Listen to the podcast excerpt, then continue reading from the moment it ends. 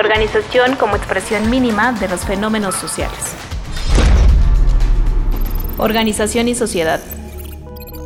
Eh, les damos la bienvenida al episodio 6 de Organización y Sociedad con el tema del poder en las organizaciones, para lo que contamos con la presencia del especialista de este tema en México, que es el doctor Ayusabet de la Rosa Luquerque.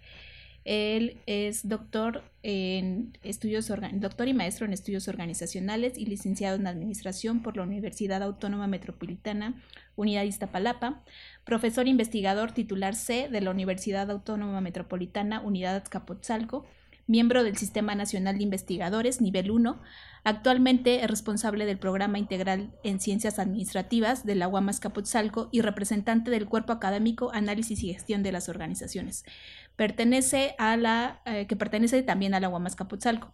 Ha impartido cursos a nivel licenciatura y posgrado en la UAM Azcapotzalco e Iztapalapa y en otras instituciones de educación superior tanto nacionales como internacionales.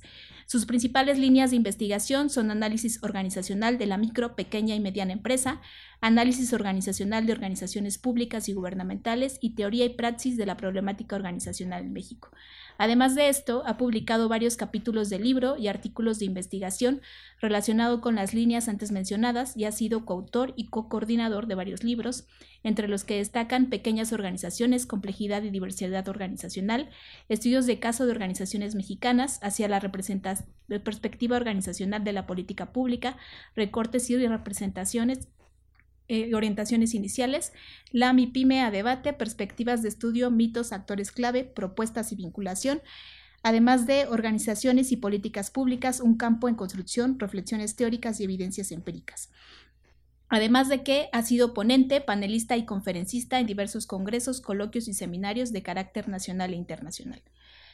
Eh, bueno, bienvenido y muchas gracias. Yo también le doy la bienvenida al doctor Elizabeth y eh, bueno, para entrar un poco en materia, eh, el poder es uno de esos conceptos complicados, escurridizos e incómodos.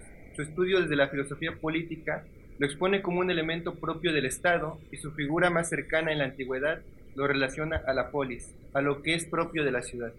Las ciencias sociales, por su parte, lo han colocado en el plano de las relaciones entre individuos y de ahí la ciencia política ha tomado su rumbo a la par que ha sido analizado desde el estudio de las organizaciones. En este sentido, doctora Yusabet, nos gustaría preguntarle qué nos puede contar respecto al poder organizacional y qué puede estudiarse de él en las organizaciones. Bien, muchas gracias. Eh, antes que nada, eh, agradezco la, invitación que, me hicieron eh, ambos, Eric Talía, Talía Eric, ¿no? porque considero que espacios como estos son eh, importantes, ¿no? Eh, son eh, para una disciplina, entendiendo por disciplina, ¿no? Alguien llamará campo, etcétera, Hay toda una discusión si es disciplina o no, de los estudios organizacionales, O de las organizaciones, llamémoslo así, el campo de estudio de las organizaciones, cuando en un contexto como el mexicano es incipiente, ¿no? Es decir, 25 años en el que esta disciplina se ha empezado a cultivar, pues en realidad no es eh, mucho si tomamos en cuenta que eh, nos llevan 100 años en otras latitudes, ¿no? por así decirlo. ¿no? Como tal, entonces, pues eh, los felicito por esta, por esta iniciativa y, de nuevo gracias por la invitación. Bien, pues metiéndonos en, en materia sobre la cuestión de el poder organizacional, ¿no? Eh, eh, lo básico un poco implicaría decir, bueno, ¿qué es el poder organizacional? Eh, como bien lo introduces, Eric, el poder como tal, al, igual que muchos otros temas de estudio dentro del campo de estudio de las organizaciones, no es un tema que haya nacido en ese campo, ¿no? Finalmente, las organizaciones son reflejos de la sociedad en cierta medida y los fenómenos que suceden en la sociedad son estudiados por otras disciplinas. Entonces, en este sentido, de igual manera, el poder o el fenómeno del poder, pues eh, antes de eh, ser estudiado propiamente en el contexto organizacional, ¿no? Pues ha sido estudiado, como bien lo mencionas, desde eh, años atrás, por otras disciplinas, ¿no? Y lo podemos encontrar, eh, como bien lo mencionas, ¿no? Eh, desde encontrar e interpretar, ¿no? Desde toda la literatura de la guerra, por ejemplo, ¿no? Eh, desde Maquiavelo, etcétera, ¿no? Ah, sin embargo, como bien lo dices, el fenómeno se vuelve obviamente importante y empieza a ser estudiado por otras disciplinas, ¿no? Ciencia política, la sociología, etcétera, ¿no? Hasta llegar a, también ser parte eh, de los temas de investigación en estudios organizacionales. En ese sentido, eh, para tratar de aproximarnos a, definir, y siempre de manera inacabada, como dice Luis Montaño, ¿no? Eh, una, idea de él, ¿no? Los conceptos siempre son inacabados. Ah, pues es importante entonces retomar algunos de los eh, conceptos, eh, digamos, que están en la escena y de los más utilizados, ¿no? O de los autores a los que más se utiliza en el campo de estudio de las organizaciones, pero autores, digamos, no propios de los estudios organizacionales, sino autores de estas otras disciplinas, ¿no? Porque finalmente cuando uno revisa la literatura del poder en las organizaciones, se da cuenta que siempre se refieren a otros autores, ¿no? Weber, Dahl, obviamente Foucault, ¿no? Y después hacen su interpretación y eh, tratan de llevarlo ya propiamente al campo de las organizaciones. En ese sentido, eh, pues sería importante eh, nombrar alguno de los conceptos de estos autores para ya tener un poco más de, idea, ¿no? Eh, me voy a permitir leer para ser preciso, ¿no? Eh, porque cuando se trata de, eh, repito, de, tratar de, definir, ¿no? Pues me parece que es importante la, precisión en ese sentido. por lo tanto, también, bueno, el hecho de que ustedes tengan un, guion que nos hagan conocer a los que participamos en este espacio de Wicca, se vuelve importante, ¿no? Para, tratar de, eh, efectivamente preparar, eh, digamos, el tema, ¿no? como tal, porque cuando me presentaron como experto, pues no, no soy muy experto, estudié el tema en tesis doctoral, pero para ser experto pues aspiro todavía a ser experto, ¿no? Este, como tal. Quizá aquí debería estar hablando Clegg de poder, no lo sé, ¿no? Él sí me parece que es mucho más experto, ¿no? Pero bueno, a lo mejor algún día lo invitan, podría ser, no lo sé, ¿no? Eh, pero en ese sentido, la idea es, eh, para no perderse en la, conversación como tal de poder, ¿no? Es que eh, es importante preparar los temas para lograr un poquito de mayor precisión, ¿no? Sobre todo, como lo dice Eric, por, por la... Por la no quiero utilizar el término complejo, ¿no? porque ha sido muy utilizado y a veces se vuelve banal, sino por lo complicado del, del, tema, ¿no? como tal.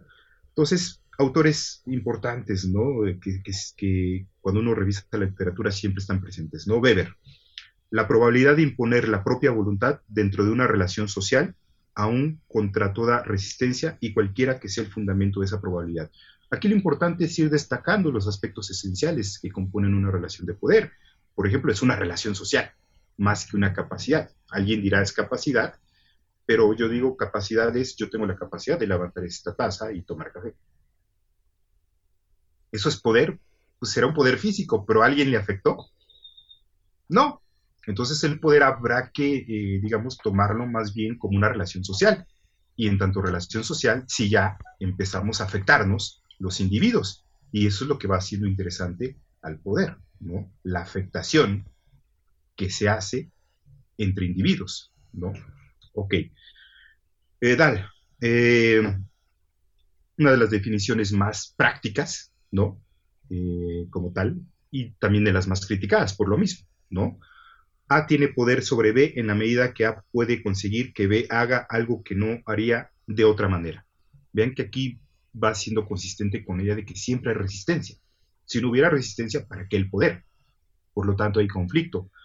Y esa idea la explota muy bien Lux, ¿no? quizá el mayor estudioso del poder, desde mi punto de vista, el que mejor lo ha explicado, eh, eh coincido eh, en la misma idea con Kleck, ¿no? Dice, A ejerce poder sobre B cuando A afecta a B en sentido contrario a los intereses de B. Esta definición es bien interesante porque pone en, el centro que cuando hay enfrentamiento de intereses hay conflicto y cuando hay conflicto para eso está el poder. En ausencia de conflicto, ¿no? Difícilmente podríamos estar hablando de una relación de poder y esto es esencial porque entonces no toda relación social es una relación de poder, solo aquella en la que podamos realmente evidenciar que hay un conflicto como tal, ¿no? Y no podría faltar, eh, faltar Foucault, ¿no? Dentro de una relación social, bueno, esto no es, una, no es parte de la definición, yo lo pongo como antecedente, porque lo considera de igual manera, ¿no? Es un conjunto de acciones que se inducen y que se responden unas a otras. Un conjunto de acciones sobre acciones posibles, ¿no? Una definición parecería muy poética, ¿no? Alguien dirá, ¿y eso es poder? Pues sí, sí es poder, porque es que alguien al igual como dice Dal, hace algo, una acción posible para afectar otra acción que también es posible, ¿no? Posible en el sentido de que se puede dar o no.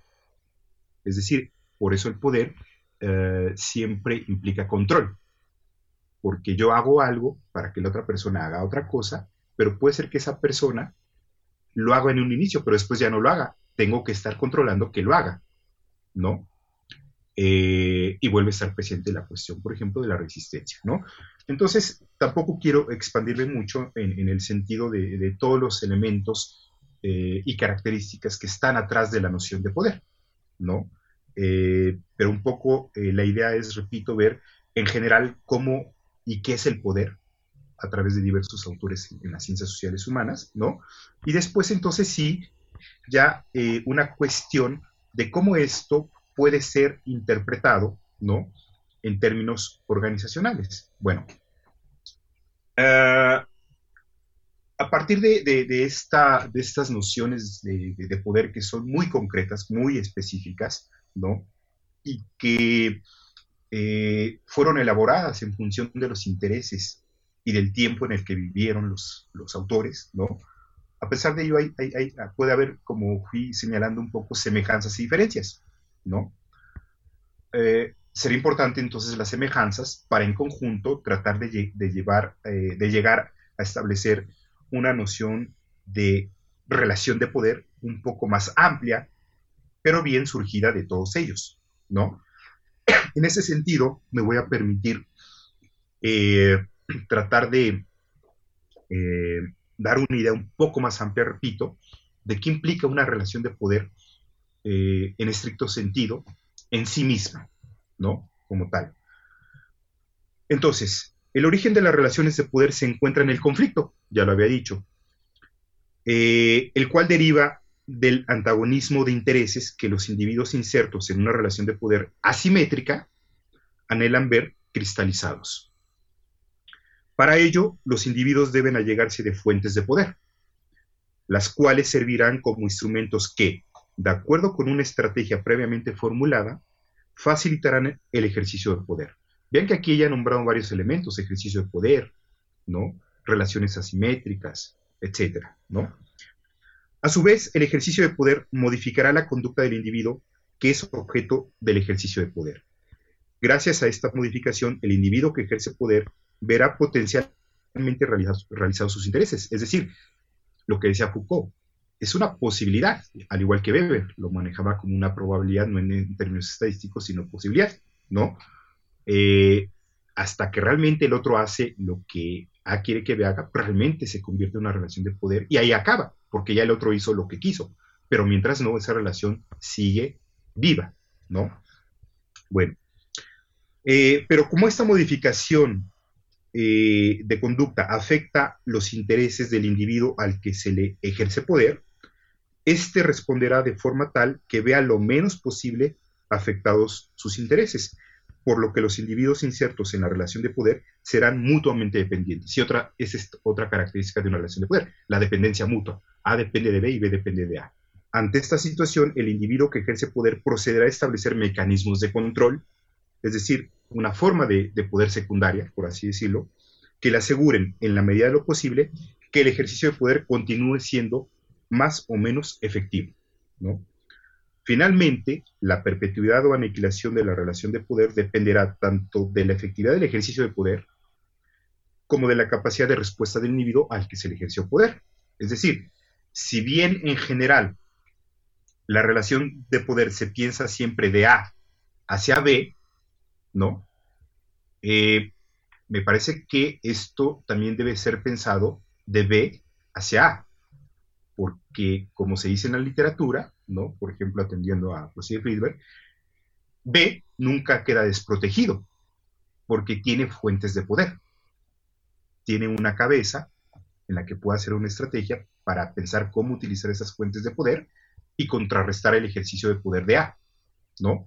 Por eso me parece que esta forma de entender las relaciones de poder debe ser en un eh, confrontamiento, ¿no? No solamente de A hacia B, sino de B hacia A.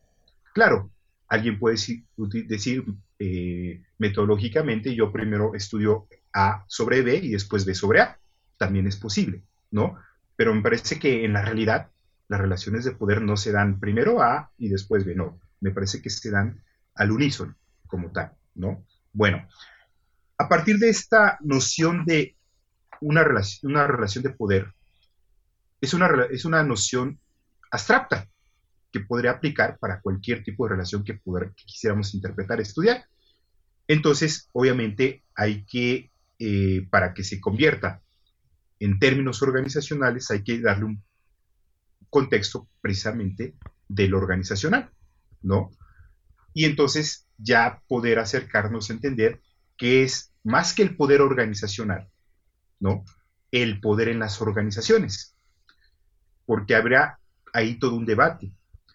Poder en las organizaciones es algo diferente a poder organizacional, ¿no? Porque a lo mejor poder organizacional puede, puede, interpretar, puede interpretarse como el poder que una organización ejerce sobre otra, o sobre las relaciones de poder que se desarrollan al interior de la organización misma. No sé si me explico, ¿no?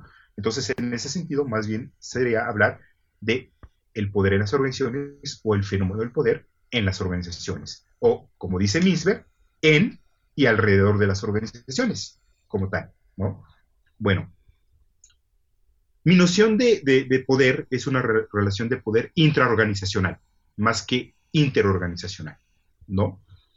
Es donde más me he enfocado. Sin embargo, también podría ser, eh, digamos, eh, reconfigurada para entender relaciones de poder interorganizacionales, es decir, entre organizaciones, ¿no? Y para mí, una relación de, poder interorganizacional es aquella que, en el marco de la acción organizada formal, y cuando digo esto estoy diciendo situaciones en organizaciones concretas, situaciones concretas en organizaciones concretas, ¿no? Entonces, esta eh, relación de poder eh, es aquella que se identifica, y cuando digo se identifica, quiero decir que no toda relación social que se dé dentro de la organización es una relación de poder, ya lo había expresado. Entonces, hay que identificarla, y esto se vuelve difícil, porque ¿qué tal si a alguien le gusta que le ejerzan poder? Pues entonces no es poder, no sé si me explico, porque no están contraviniendo sus intereses. Pero ¿cómo estar seguros de eso? Tendremos que estar en su mente, realmente, y eso es imposible. Entonces, hay un gran problema metodológico en el estudio del poder, ¿no? Bueno, se identifica por el hecho de que un actor organizacional A, haciendo uso de ciertos medios organizacionales o no, tiene la posibilidad de conseguir, a través de alguna acción, que otro actor organizacional B realice, aún contra de toda forma de resistencia y afectación de intereses, alguna otra acción por medio de la cual se vean favorecidos sus intereses personales y organizacionales, asegurándose el primero A de haber logrado sus intereses utilizando diversas formas de control necesarias debido a la potencial resistencia opuesta por el segundo, es decir, B, ¿no? Podría ser una noción que a lo mejor no sea tan diferente de las primeras que leí, de Weber, de Dahl, y un poco el matiz sea que ya lo pongo un poco en un contexto organizacional, mencionando actores organizacionales, organizaciones concretas, ¿no? Pero esto ya le da el matiz del organizacional, Nos está diciendo, sí, hay relaciones de poder, pero vamos a ver de qué manera se desarrollan en organizaciones concretas, en situaciones concretas, ¿no? Obviamente, ya la propia noción de organización, acción organizada, eh, como ustedes saben, eh, implica todo un debate al interior de nuestro campo, eh, y el hecho que puede parecer banal de decir todo esto metamos en la organización, en realidad no es banal, porque como sabemos, pues la organización como ente complejo ya no lo vuelve banal, ¿no? En ese sentido. Bueno, pero además, ¿qué es lo importante? Que organizacionalmente hablando, eh, lo que importa es cómo estas relaciones de poder, o la relación de poder en específico, afectan tanto el funcionamiento de la organización en cuestión, como las dimensiones básicas de los individuos que son miembros de esta organización. Esto es bien importante porque eh, esto hace referencia a las dos grandes formas en las que, de acuerdo con Hardy Clegg, se ha venido estudiando el poder en las organizaciones, ¿no? De manera funcional y de manera crítica, ¿no? Entonces, eh, por eso es importante esto, El poder nos puede, organizacionalmente se vuelve importante porque nos ayuda a entender cómo el poder afecta el funcionamiento de las organizaciones, pero también a los seres humanos como tal que están en esas organizaciones. Eh, obviamente, afectará de manera funcional y positiva a las organizaciones y de manera crítica y negativa a los individuos en general, ¿no? Porque aquí también habrá que considerar, a lo mejor al rato se, se aborda en ello, pues que el poder tampoco es algo malo, si bien, como dice Foucault es un tabú y se asocia a todo lo negativo, pues no, no es cierto. El poder también produce cosas buenas y positivas. Y puede ser que entonces también el poder, el ejercicio de poder, produzca cosas buenas en los individuos dentro de las organizaciones. Que quizás sea, sea lo menos como nos marca la historia, esa es otra cosa. Pero también puede haber organizaciones en las que el poder sea utilizado para bien de los individuos dentro de la organización, ¿no? Me parece que la universidad es un ejemplo de ello.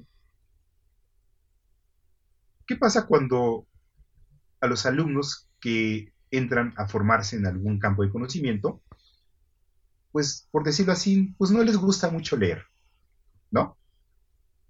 Sabemos que la lectura es básica para una formación.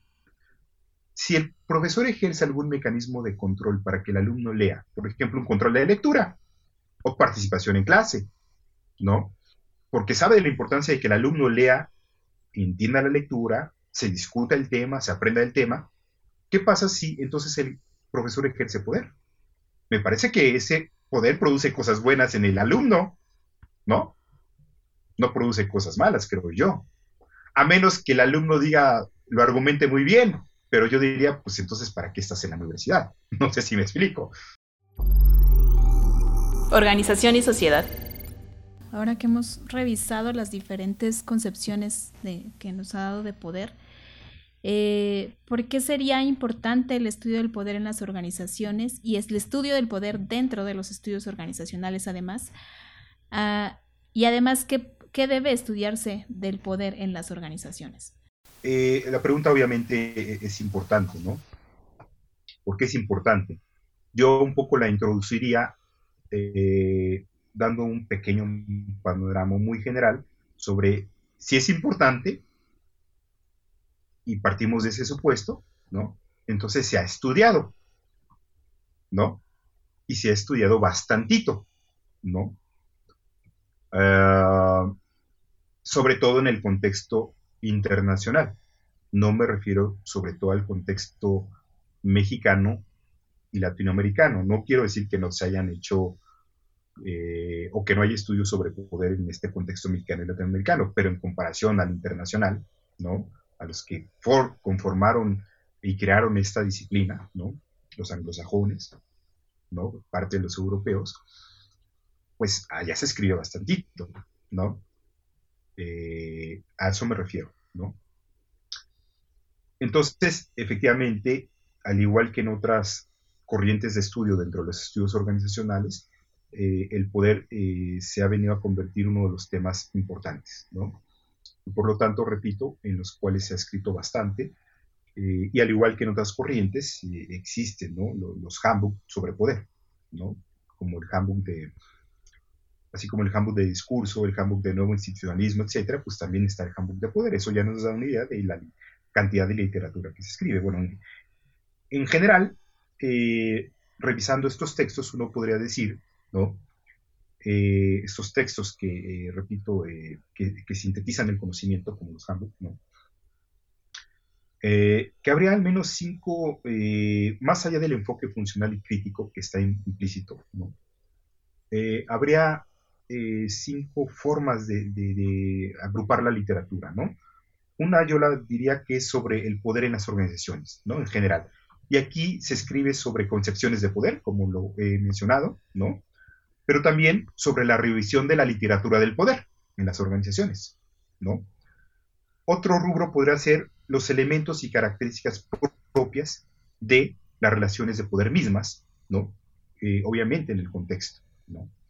Y se escribe sobre los intereses, sobre las fuentes de poder, sobre el ejercicio del poder, sobre la estrategia, sobre el conflicto, ¿no?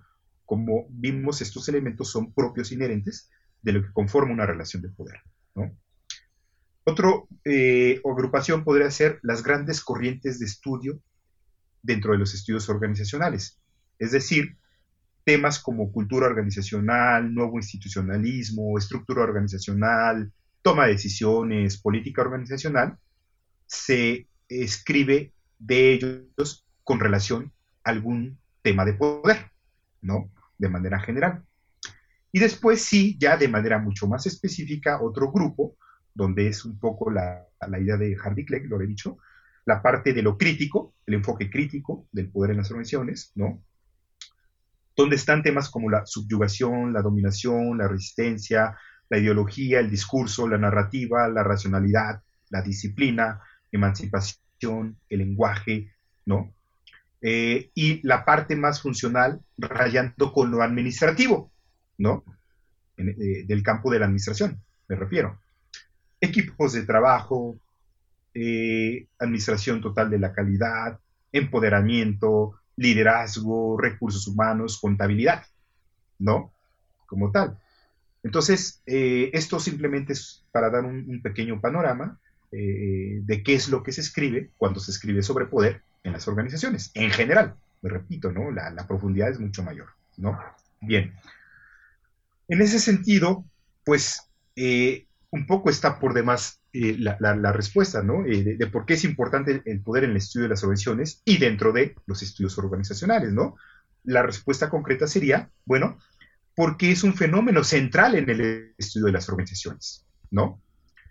Tampoco eso nos diría mucho, porque alguien que estudia cultura diría, la cultura es central en el estudio de las organizaciones, pues sí, porque todo es cultura, ¿no? Porque todo es poder, Alguien diría, pues también la identidad es, central, porque toda organización tiene su identidad o la construye. Y entonces, pues cada quien diría, pues mi tema de estudio es central, ¿no? Pues hay razón, sí, eh, pero me parece que eso eh, se convertiría en lo banal, ¿no? Es decir, que todo es central, bueno, pues como que entonces se, pierde el sentido, ¿no? Pero entonces, lo importante que es, pues es argumentar por qué es central en cada una de estas temáticas, ¿no? Bueno, en lo que corresponde al poder, yo diría es central eh, utilizando estudiosos propios del poder, ¿no? Eh, a Clegg, Cuparson y Phillips, ¿no? Eh, y a Crozier y Friedberg, ¿no? Clegg, Cuparson y Phillips dicen, la organización requiere poder, ¿no? el poder es a, la, es a las organizaciones lo que el oxígeno es a la, eh, la respiración. ¿no? Eh, y Friedberg dirán, el poder es el fundamento de la acción organizada, así de concreto, ¿no? Y de nuevo, Clegg, Parson y Phillips hacen una pregunta. ¿Qué es la organización sino el sometimiento colectivo de voluntades individuales a un propósito común? ¿No? Me parece que eh, en estas frases tan sintéticas, obviamente habría que desarrollarlas, ¿no? Pero en esencia lo que nos están diciendo es, sin el ejercicio del poder, las organizaciones no funcionarían, no caminarían, no harían cosas, ¿no? Sabemos que las organizaciones funcionan a pesar de los seres humanos. Por ahí va un poco la respuesta. ¿Qué pasa cuando la organización como construcción social y por lo tanto conformada por seres humanos eh, requiere llegar a un objetivo común, a objetivos en común, ¿no? ¿Y qué pasa cuando nosotros como seres humanos tenemos libertad de pensamiento, de imaginación, de generar nuestras propias ideas, ¿no? De generar nuestros propios intereses, etcétera. ¿Qué pasa cuando estos son contradictorios o no van de la mano con los intereses de la organización? Pues resultará entonces que la organización no funcionará o funcionará muy deficientemente, por así decirlo, ¿no? Porque el individuo querrá ah, superponer sus intereses individuales a los de la organización, ¿no? Eh, si bien habrá maneras para que ambos suceda, cumpla sus intereses individuales, pero también los de la organización. Pero puede suceder que vaya más por el primer camino, que le interese más lo suyo que la organización. Por lo tanto, si no quiere cooperar, pues coopera a la de a fuerzas. No hay de otra, así como alguna vez salió una noticia, no sé si se acuerdan, ¿no? O copelas o cuello, ¿no?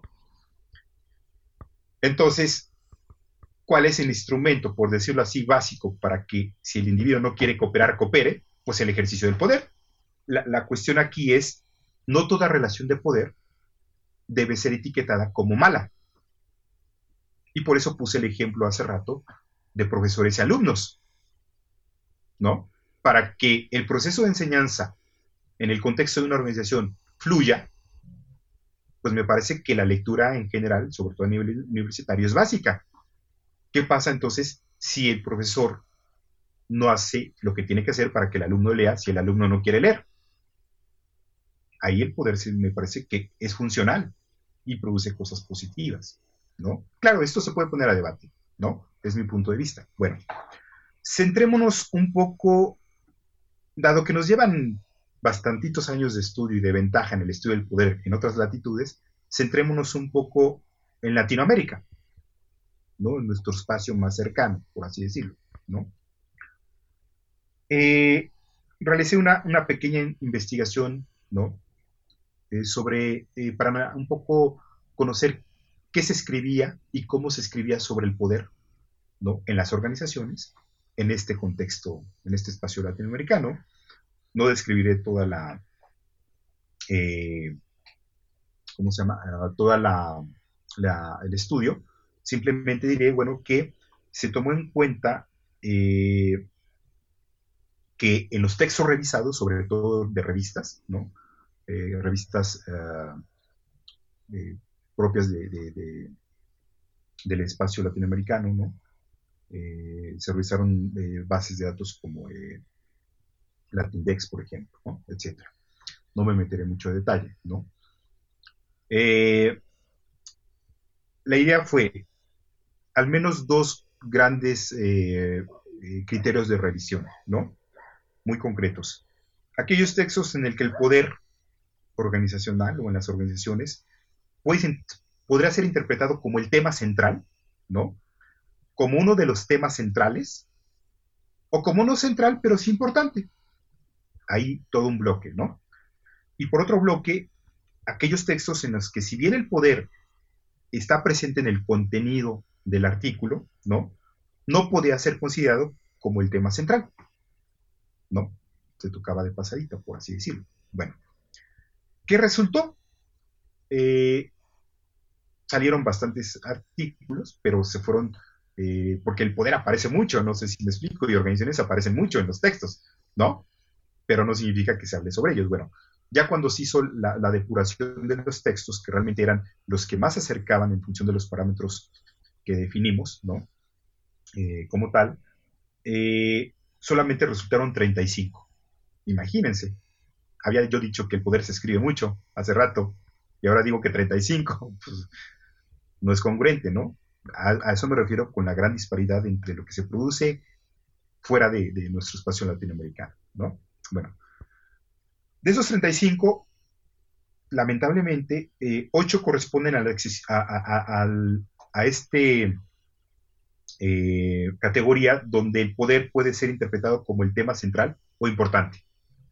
De, de 35 solo 8. Digo, uy, pues, pues, si yo quiero conocer el poder solamente tengo acceso a 8, ¿no? Bueno. Eh, y 27 a la sección donde el poder no era el tema central.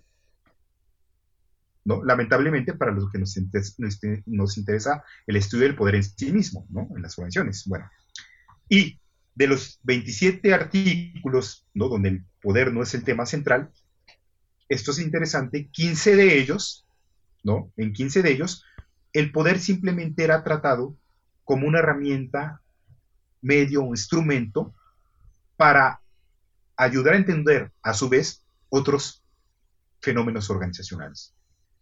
Entonces, ¿qué nos dice esto? Que en general cuando se estudia el poder, se utiliza como medio de explicación de otros fenómenos organizacionales, pero no en sí mismo. No sé si me explico, ¿no?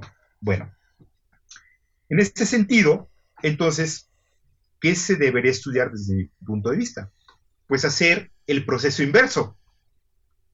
Si el poder ha servido para estudiar otros fenómenos organizacionales, bueno, y sabemos que hay mucha literatura sobre esos otros fenómenos organizacionales, todas las corrientes que conforman el campo de estudio de las organizaciones, cultura, instituciones, organizing, etc. Bueno, tratar entonces de eh, ir analizando cómo, qué aportan esas corrientes para entender a su vez las relaciones de poder. Es decir, ¿qué nos diría el nuevo institucionalismo de los intereses o intenciones como elemento central de una relación de poder? Por ejemplo, que no los podemos ver tan racionalmente a la manera simoniana y que son en realidad construcciones sociales. Están influenciados por las instituciones. No sé si me explico. ¿O qué nos dirían las teorías de la ambigüedad organizativa respecto de este mismo tema, intereses eh, e intenciones? Pues que son ambiguas diversas y que no son fijas y estables. Eso ya nos complejiza más el tema del poder, ¿no? Creo que hay un gran faltante, porque cuando alguien quiere estudiar el poder, el primer problema que se enfrenta ya cuando lo tiene que estudiar de manera concreta, con casos concretos, en organizaciones concretas, con seres humanos concretos, es qué metodología puedo construir.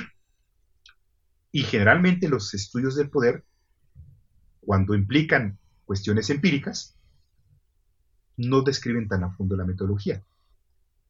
Es decir, si, nosotros leemos el, Actor y el Sistema de Crossi y Friedberg, nos presentan de manera muy bonita su caso, pero nunca nos dicen cómo lo estudiaron metodológicamente. Dices, ay, ¿cómo lo hicieron? Entonces, ahí yo creo que hay un gran faltante. Y el otro es, como también dicen los estudiosos, se escribe más teóricamente que en términos de el reconocimiento empírico me parece entonces que hace falta muchos trabajos de corte empírico, como tal, ¿no? Bueno, ese sería mi punto de vista. Organización y sociedad. Muy bien, muchas gracias, profesor. Eh, bueno, pues como última pregunta, en el, contexto de crisis sanitaria que se vive hoy en día, ¿qué resulta importante estudiar desde el punto de vista del fenómeno del poder en las organizaciones? Bien, Gracias. Bueno, eh, pues efectivamente, ¿no? No son poco los, eh, los eventos, ¿no? Eh, o los espacios académicos en los que lamentablemente ante esta crisis que estamos viviendo, ¿no? se hacen preguntas relacionadas con la misma, ¿no? me parece que está bien, ¿no? Eh, solamente como mera reflexión, eh, antes de poder responder la pregunta, es, eh, no me acuerdo a, quién, en dónde lo leí o quién lo escuché, dice, un problema en las ciencias sociales es que estudiamos fenómenos sociales y estudiarlos en el momento que se están haciendo resulta difícil. Generalmente pasan y los estudiamos, ¿no? Entonces, hay un gran problema con querer estudiar las repercusiones de la crisis en la propia crisis. No sé si me explico. Porque el tiempo, como dice Antonio Barba, el tiempo del ser humano no es el tiempo de las organizaciones. Las organizaciones tienen su propio tiempo. Entonces, mi punto de vista es, tenemos que dejar pasar un tiempecito para entonces sí decir, de la crisis quedó esto y esto no quedó. Porque si no, podemos ir en esta idea de que todo va a cambiar de manera radical y nunca va a volver a ser lo mismo como antes. Me parece que es una postura muy extremista, ¿no? Algo quedará y algo no quedará, pero no podemos saber, entonces hay que esperar el tiempo necesario para entonces sí estudiar de manera concreta y seria qué quedó y qué no quedó, y entonces cuáles son las repercusiones, ¿no? A menos que haya muchos Heidebrands, ¿no? O el Heidebrand, que lance sus hipótesis. Ante un cambio de capitalismo industrial se corresponden formas, nuevas formas de organización. Bueno, si hubiera muchos Heidebrands, a lo mejor sí podríamos hacer esto, pero creo que tampoco hay muchos, ¿no? Nada más es para contextualizar, ¿no? En ese sentido, yo diría al menos tres cuestiones, ¿no? Eh, que podrán estudiarse, ¿no? Las plantearé con preguntas muy concretas. ¿De qué manera las nuevas prácticas resultantes de las nuevas formas de organización eh, del trabajo, y aquí soy muy específico, nuevas formas de organización del trabajo, ¿no? Pueden ser interpretadas como mecanismos de poder. Es decir, si las nuevas prácticas, como por ejemplo el teletrabajo, ¿no? Son prácticas que gracias a la crisis sanitaria se potencializaron o se implementaron de manera forzosa, ¿no? En tanto respuesta a dicha crisis, entonces, ¿en qué medida dichas prácticas implican o no formas de ejercicio de poder que dañan al ser humano, pero que a la vez benefician o no a las organizaciones? ¿no? Por ahí entonces iría una beta de investigación, ¿no? Las formas de organización del trabajo como tal, ¿no? Bueno, otra podría ser, ¿cuáles son las formas de control propias o específicas de las nuevas formas de organización? Aquí ya no hablo de organización del trabajo, sino de la noción de formas de organización, ¿no? Como tal. Entonces, repito, ¿cuáles son las formas de control propias o específicas de las nuevas formas de organización que han emergido como producto de la crisis sanitaria. Obviamente esto implica, primero, haber identificado estas formas de organización emergentes. Para eso debemos dejar pasar tiempo, por eso lo decía. Pero una vez que las identifiquemos, sí podemos responder la pregunta, ¿no? Por ejemplo, ¿de qué manera se reformulan las formas de ejercicio de poder en las organizaciones virtuales? ¿No?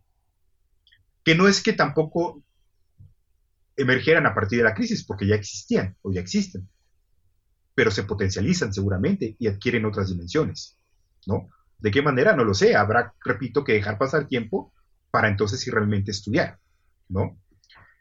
No, quiero decir que no, haya que hacer estudios iniciales para ver cuáles son las primeras formas en las que se enfrentan la, la crisis en las organizaciones, pero no al extremo de decir esto va a ser de esta manera para siempre, no sé si me explico, ¿no? Bueno, entonces, y estudios iniciales para ver qué se está haciendo, no qué se va a hacer, ¿no? Y estudios posteriores sobre lo que ya realmente pasó, ¿no? Esa podría ser un poco la idea. Bueno, y otra, y otra forma de estudiar eh, eh, en la que el poder podría ser importante, ¿no? Como tema de, análisis en esta crisis en términos organizacionales, es las nuevas formas de organización que han emergido como producto de la crisis sanitaria implicarían mecanismos de poder más sutiles que los utilizados por las formas de organización convencionales. Por ejemplo, ¿no? Entonces, me parece que por ahí, en principio, ¿no? Podría ir eh, algo importante, ¿no? Eh, del estudio del poder. Y cada quien lo podría derivar, repito, a un enfoque funcional, a un enfoque crítico o a una postura en donde estén ambos enfoques. No sé si me explico, ¿no? Que no tendrán por qué ser contradictorios, porque yo primero explico lo funcional y a partir de lo funcional pongo una postura crítica, no sé si me explico, de lo funcional, ¿no? Porque si no puede suceder como aquellos que critican a la administración, pero no conocen la administración, no sé si me explico. Para criticar hay que conocer, ¿no? Eh, que esto se ve mucho eh, a veces en los eventos, eh, en los congresos, ¿no? Como tal. Pero bueno, estas son las formas en las que inicialmente podría el poder, ¿no? Ser, ser importante, ¿no? Para empezar a analizar los efectos en las organizaciones derivados de las crisis, ¿no? Y pues no queda más que agradecerle su participación en este podcast eh, y bueno, eso sería de mi parte todo. Muchas gracias. Muchas gracias por su participación. Eh, creo que es, esto nos abre como la beta para saber, bueno, para ver qué podemos hacer con el poder a partir de esto, ¿no? ¿Qué, qué hay que hacer, ¿no? Y como dice, hay que dejar pasar tiempo para saber, pues para comenzar a abordar estos cambios que están sucediendo, ¿no? Eh, entonces, muchas gracias por, por aceptar la invitación. Eh, también a quienes nos escuchan, les comentamos que este es el, último capítulo de la primera temporada. La próxima temporada va a ser el próximo año y va a iniciar en enero. Okay. Muchas gracias. Muchas gracias a ustedes. Hasta luego. Gracias. Hasta luego. La organización como expresión mínima de los fenómenos sociales. Organización y sociedad.